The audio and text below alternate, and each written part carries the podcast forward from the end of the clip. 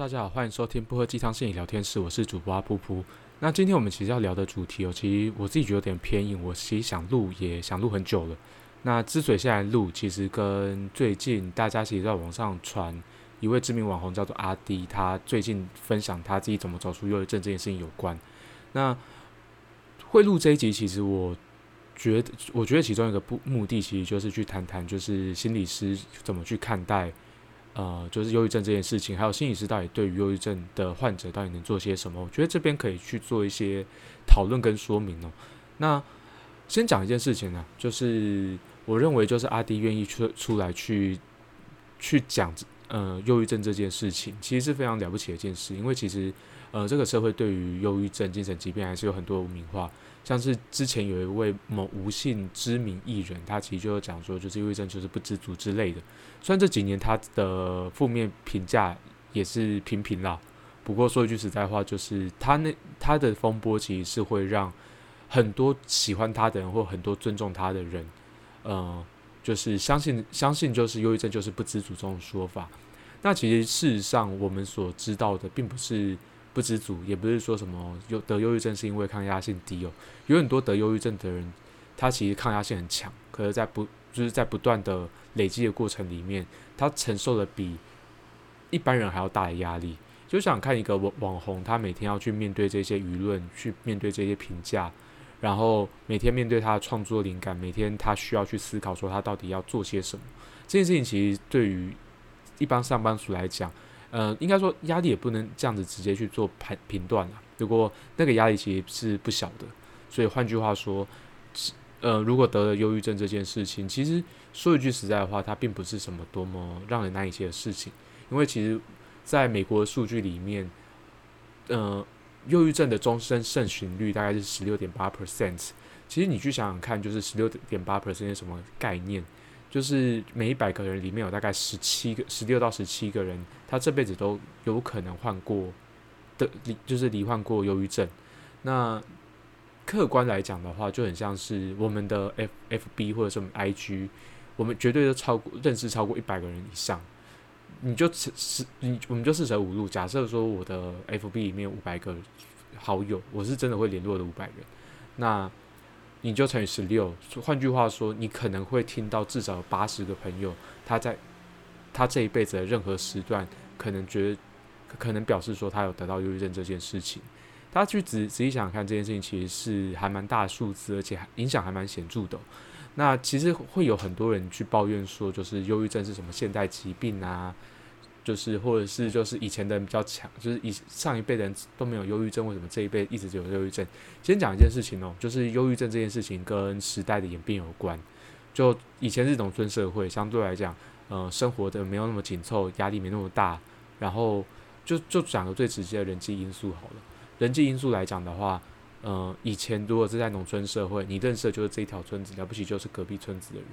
你大概认识的人就这一些，可是进到了工商社会里面，你可能今天在这个企业里面，你要跟至少三四十个人左右去做一些呃互动，或者是工作上的一些合作。那你换的这些公司有三四十个人，再换一间公司有三四十个人，而且重点是现在有很多人不是只有一份工作而已。我们就光是想想看，呃，我们的我们自己可能每天要面对的大概就一百人左右，这个可能就是已经是。呃，农村社会就是一辈子可能要认识的人的数量。那你再加上想想看，你的伴侣、你的、你的家人、你的儿子女儿、你的父母亲，他们都要面对这件事情。大家其实很多情绪都是在，呃，就是在关系里面不断累积、不断的就是增加那个压力，到最后其实就是会越压力越来越大。那也不是说就是，所以换句话说，也不是说现代人的抗压能力比过去人差，而是现代人确实在。这样子就是这样子，工商社会里面快速流动社会里面，我们的压力真的越来越大。这件事情是还蛮值得大家去反思跟思考的。那这个大概是我们今天会录忧郁症这一期的背景知，就是背景知识。那今天这一集，我在想，可能不会是只录一期啦。其实我们到时候可能会拆成多集来去做这样的分享。嗯，我们这一集可能会是先着重在忧郁症本身，呃，对于人的影响，然后。就是心理师可能会做什么介入，还有我们要怎么去就做一些自我判断跟自我评，就是自我评估这样子。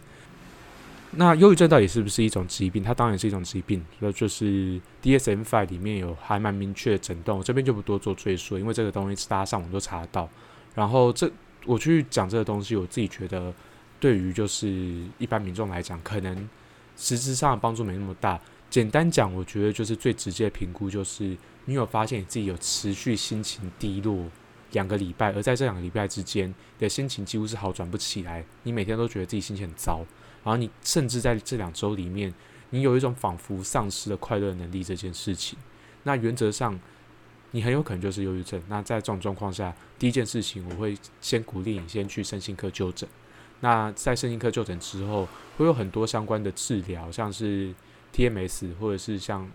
呃像电击或者是药物或者是心理咨商或团体。那这一块的话，就是可能你要去跟身心科的医师去讨论怎样的策略是适合你的。那忧郁症它当然不是只有吃药了，它除了吃药之外，呃，就是认知行为治疗，就是对谈式的治疗，基本上那个帮忙也蛮大的，那个就是有效程度是差不多的。那呃，就是两者两者同时进行，其实是我们目前研究来讲效果最好的一个策略。所以其实就是不用害怕去就医哦，就是就医其实是会让你拿到更多的资源，就很像是我们。呃，头就是头痛啊，就是胃痛。我们去看医生，最核心的目的就是我们希望拿到一些医疗资源，让我们自己过得好一点。那忧郁症这件事情也是一样的。那至于回过头来讲，它到底是不是个疾，是不是一种疾病？因为其实我们谈到忧郁症，很多人可能还是现在还是会有个迷思，就是呃，他就只是心情不好，他就只是在装病，就是工作没有效率，就是硬硬要熬一个疾病什么的，没有这种没有很。就是很没有同理心的一种说法，我就直接贴你标签了，我不是很 care。就是如果说你已经先对身边的人的状况没有同理心的话，我觉得就是以前知道黄之前之上比较暴力一点。那回过头来讲，就是呃，忧郁症这件事情，如果说已经持续自自己主观认定，就是已经没办法感受到快乐这件事情持续长达两周，这个东西它其实已经是一种大脑的病变了，就是。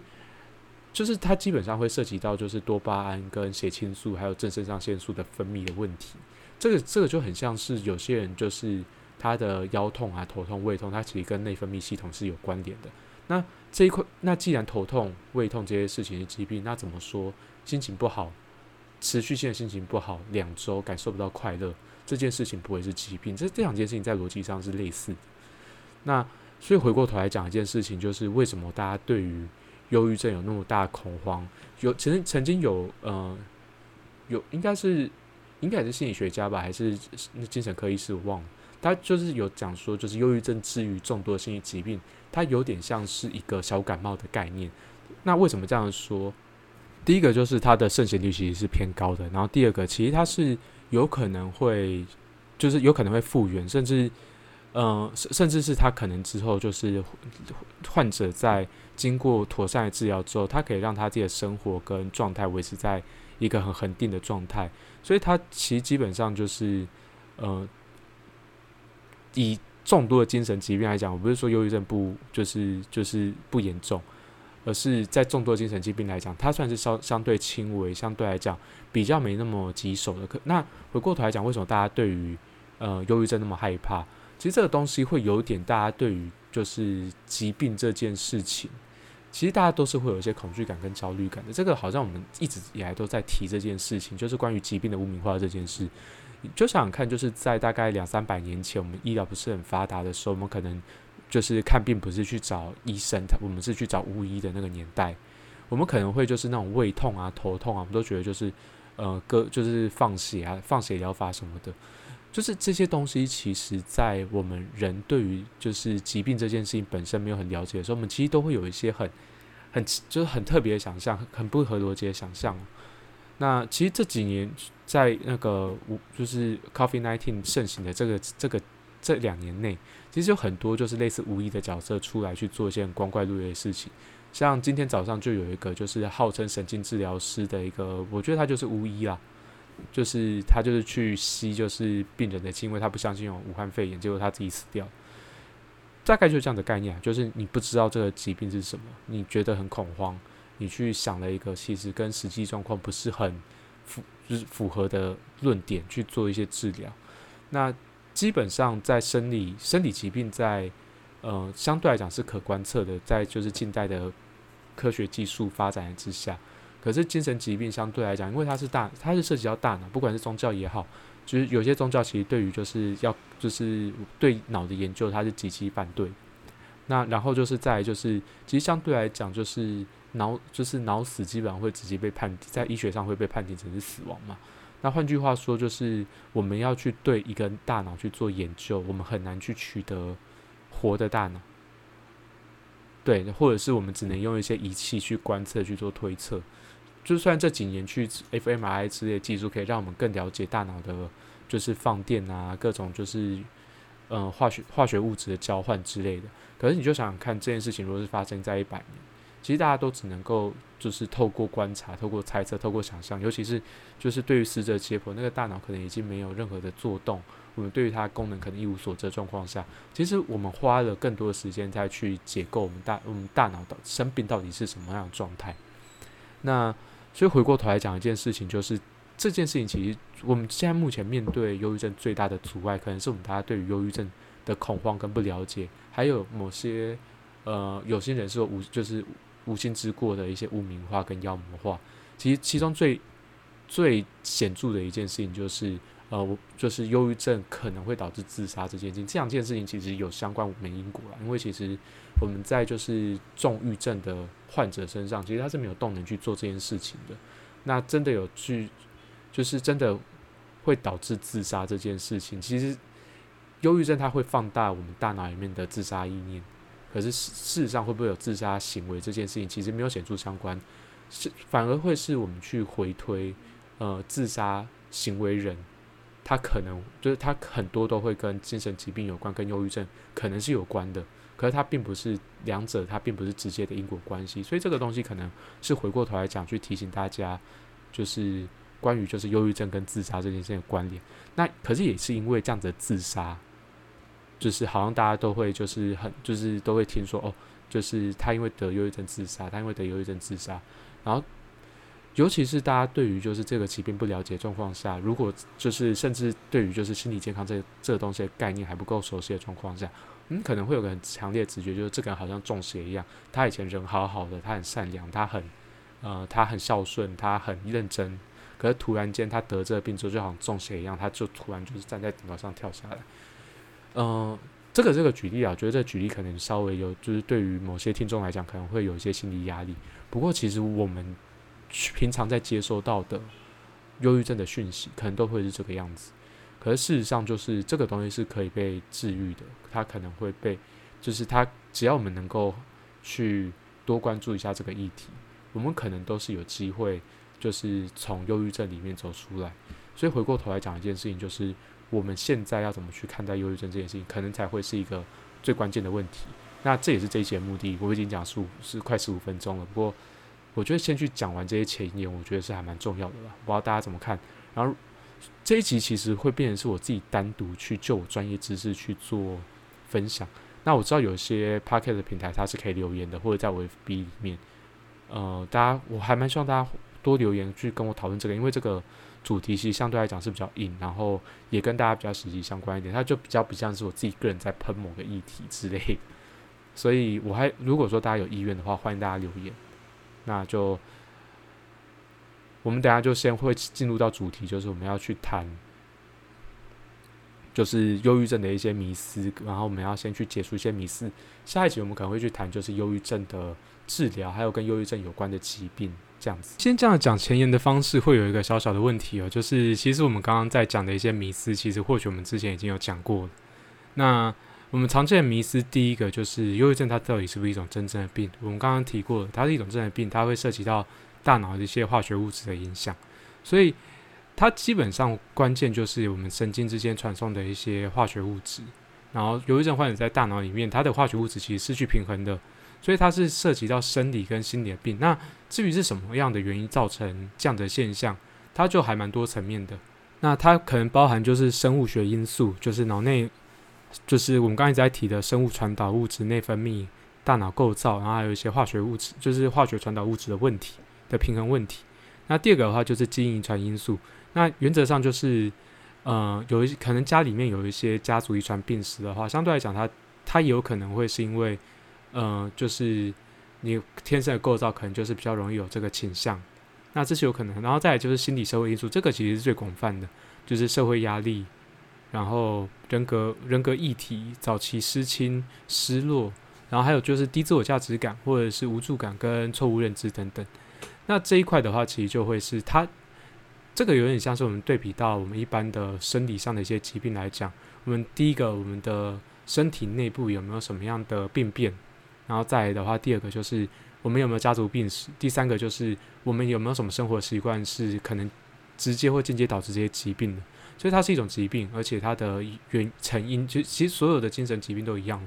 就是它所有成因其实都是这三个因素就是共同交织而成的，所以它当然是一种疾病，这没有什么太大问题。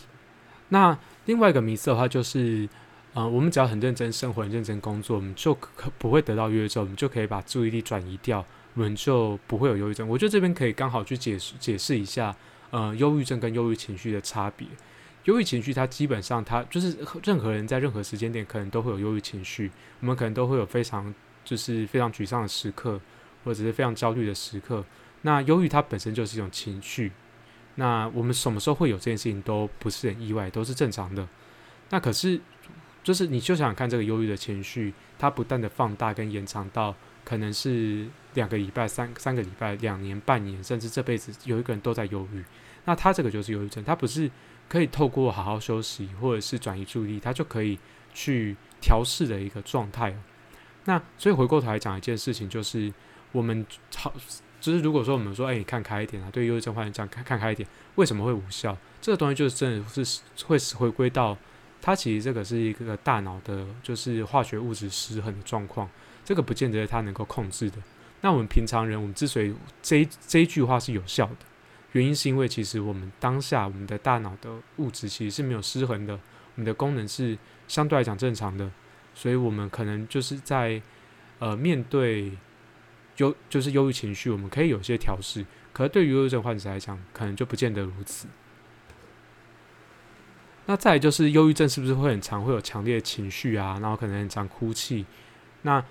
忧郁症它其实正确来讲的话，是因为脑脑内的物质不平衡，他可能除了很很很长，可能会有一些失落情绪之外，他还有一块是他可能会感受不到。快乐这件事情，感受到情绪这件事情，所以他情绪有可能是空白的。那他可能就是，你就看到一个人平静坐在那边，你就是你觉得他可能是文静内向，可是他可能其实就是一种忧郁症的一个行为表现。那再的话，就是忧郁症是不是只能吃药？其实吃药来是目前来讲最有就是最有效的方法之一哦。那其中一块最直接的一件事情就是，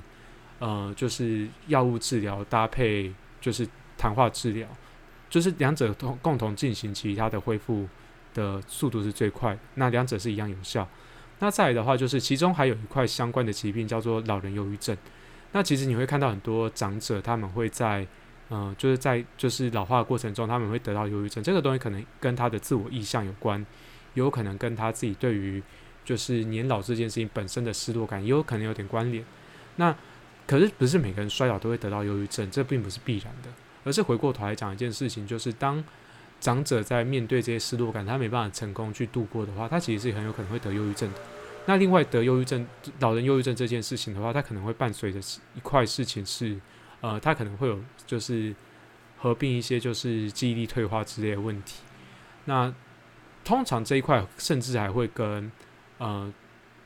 慢性疾病可能会有些关联，所以它两者是有相关，可它并不是绝对的。因果关系。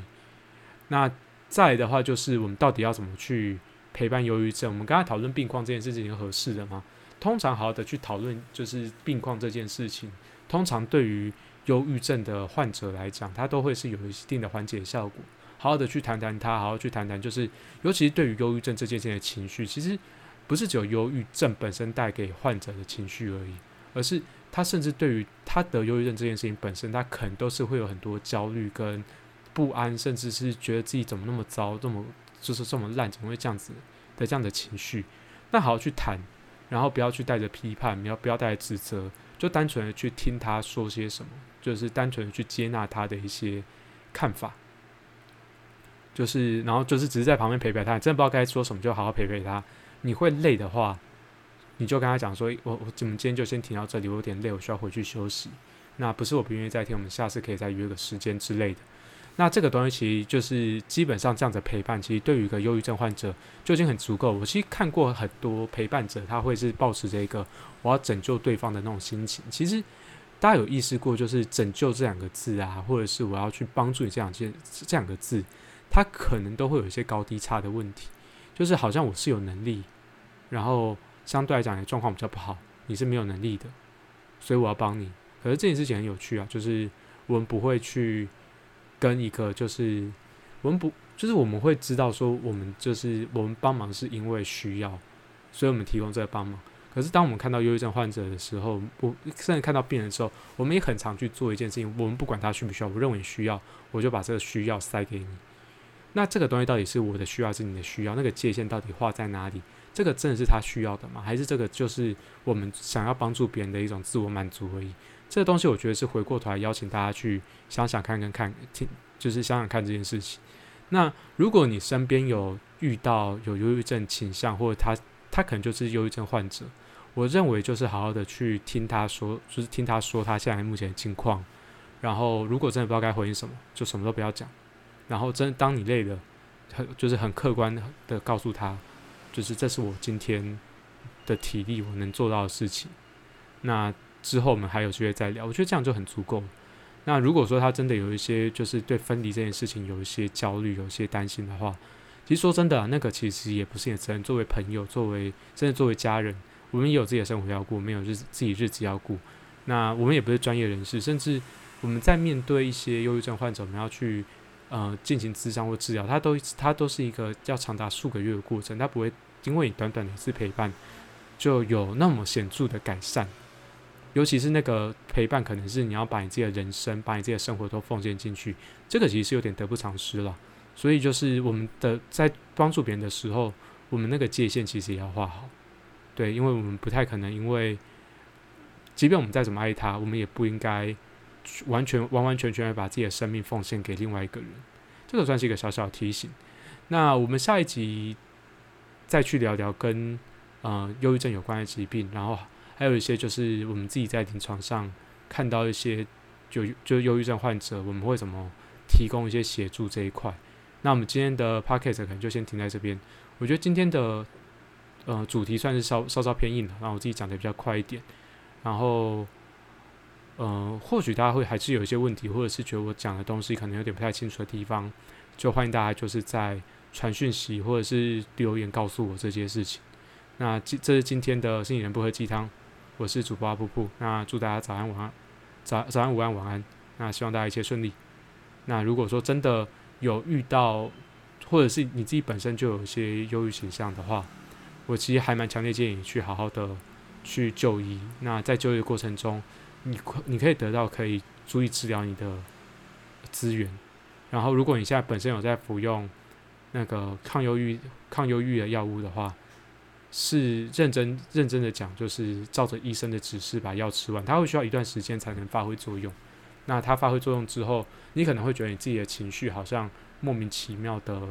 就没有来由的，可能趋向于太过稳定，感受不到没有感觉，这都正常的。那在这个时候，如果透过谈话或者是透过医生的指示，你的呃忧郁情忧郁情绪可能可以有些缓解。我们去先去恢复我们有办法正常日常生活跟工作这件事情。那这件事情通常会是，呃，精神科医师最关注的。那在后期，其实我们就可以在透过智商或透过团体，我们可以去做更多的事情。所以，先让自己的情绪稳定下来，这个其实是我们在生活中我们一直在去提醒个案或者提醒我们自己的，就有点像是佛法我们会去谈，就是一种概念叫观自在，就是我们先看到自己的状态，我们看到自己是谁，我们再进一步的去谈我们要去哪里，我们要做什么。因为如果说我们不知道我们自己的状态是什么，我们就硬要去。把自己塞进一个，就是我们、我们或身边的人硬要去期待我们的目标跟方向的话，其实那个是会很累的，我们会承担很多压力。所以，去看到自己的状态，然后去看到自己的自己人在哪里，我自己是谁，它其实是开启任何疗愈的第一步哦。那这这大概是我这一期的节目，那我们就今天停在这边，谢谢大家。